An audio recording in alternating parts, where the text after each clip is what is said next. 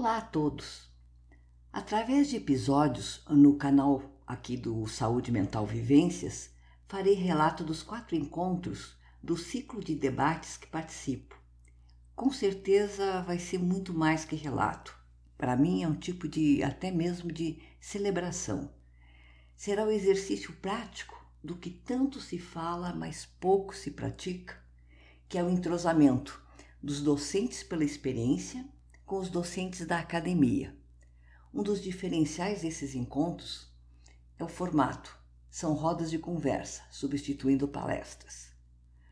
O ciclo de debates tem como título Compartilhar, Questionar e Construir a produção dialógica de saberes e práticas entre docentes pela experiência e a universidade. No meu site cristinoliveira.org ao detalhamento dos objetivos, público-alvo, conteúdo e participante. Serão encontros online e gratuitos.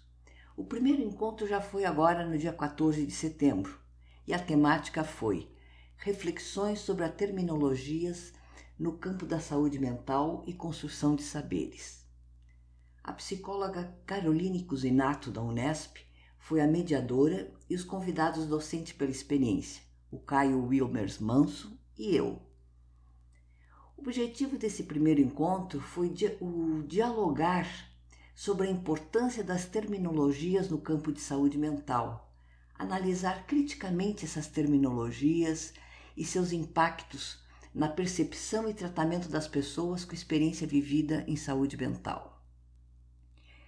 Gente, é impossível alinhar todos os pontos e as ideias que surgiram em duas horas e aqui num episódio de 8, no máximo 10 minutos. Mas eu pontuo algumas questões que surgiram nessa, nesse encontro de duas horas. Primeiro, a importância da gente sair do achismo pessoal para construir é, algo coletivo, ou seja, uma construção coletiva de saberes.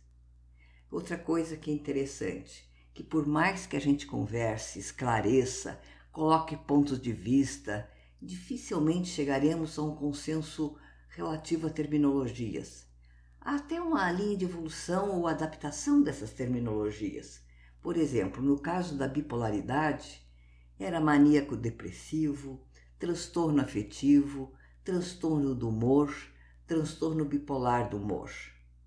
E há também diferentes vivências, diferentes experiências pessoais. E também diferentes momentos no ciclo da doença, seja alguém em busca de um diagnóstico, alguma pessoa em crise ou em fase de superação. São momentos diferentes. Há também diferentes formas ou jeitos de se lidar com a informação. Os jovens de hoje, que já nasceram expostos na rede social, encaram de uma outra forma essas designações do que têm. Alguns afirmam que o deixar claro o diagnóstico com todas as letras, colabora para quebrar tabus e estigmas. Essa diversidade faz todo sentido quando vamos expressar como gostaríamos de ser identificados ou tratados.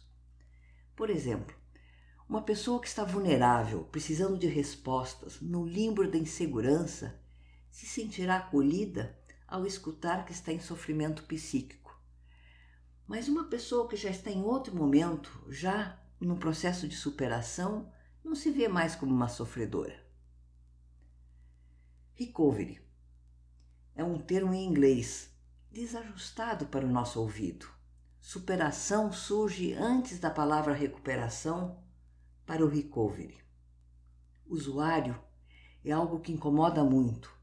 Acho que foi o termo mais citado como inadequado relacionado imediatamente como usuário de drogas e causa mais constrangimento do que aproximação.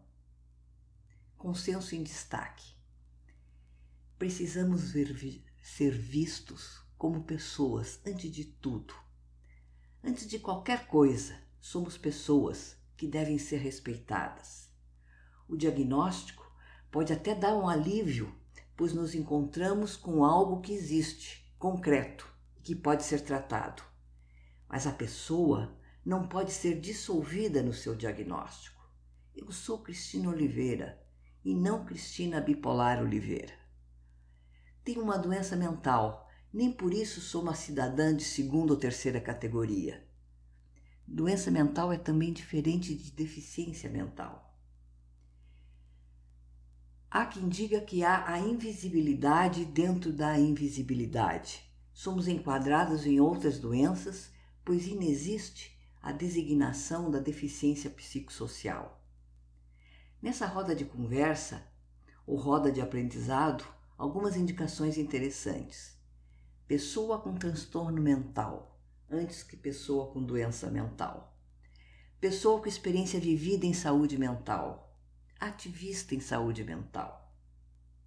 Eu espero ter colocado algumas questões em pauta, compartilhando o que pesquisei e estudei para o tema de hoje, questionando alguns jargões existentes, avançando na construção dessa interação entre nós, os tais docentes pela experiência, e os docentes da academia.